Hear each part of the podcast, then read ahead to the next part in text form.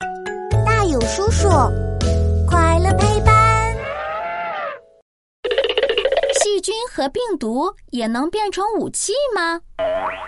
当当当！欢迎来到我们的为什么时间。嘘，开始啦！啊去！嗯，小朋友，我感冒了，妈妈让我戴上口罩。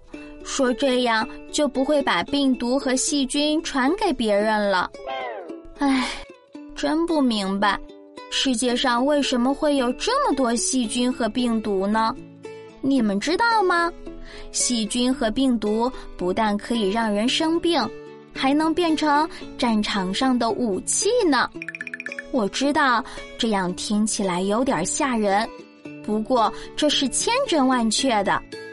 世界上有一些坏心眼的人，释放一些细菌和病毒，让人们生病；也有人为了得到他们想要的东西，利用细菌和病毒让动物或植物生病。这个时候，细菌和病毒就变成了生物武器。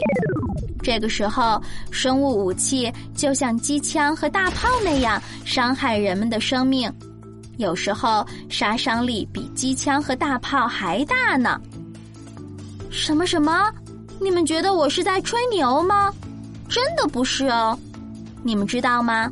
有些细菌和病毒不但可以让植物死亡，还能让土壤中毒，以后植物就再也不能健康的生长了。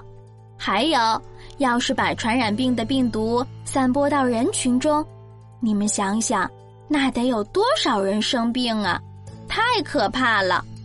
不过，对于传染病的病毒，大家不用太担心。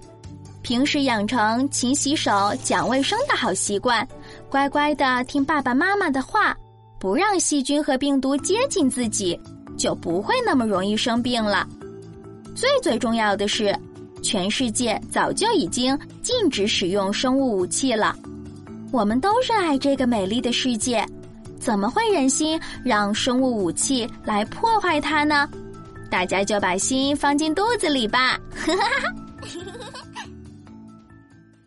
关注大有叔叔，一天三分钟，轻松掌握小问题里的大知识。我们下期见。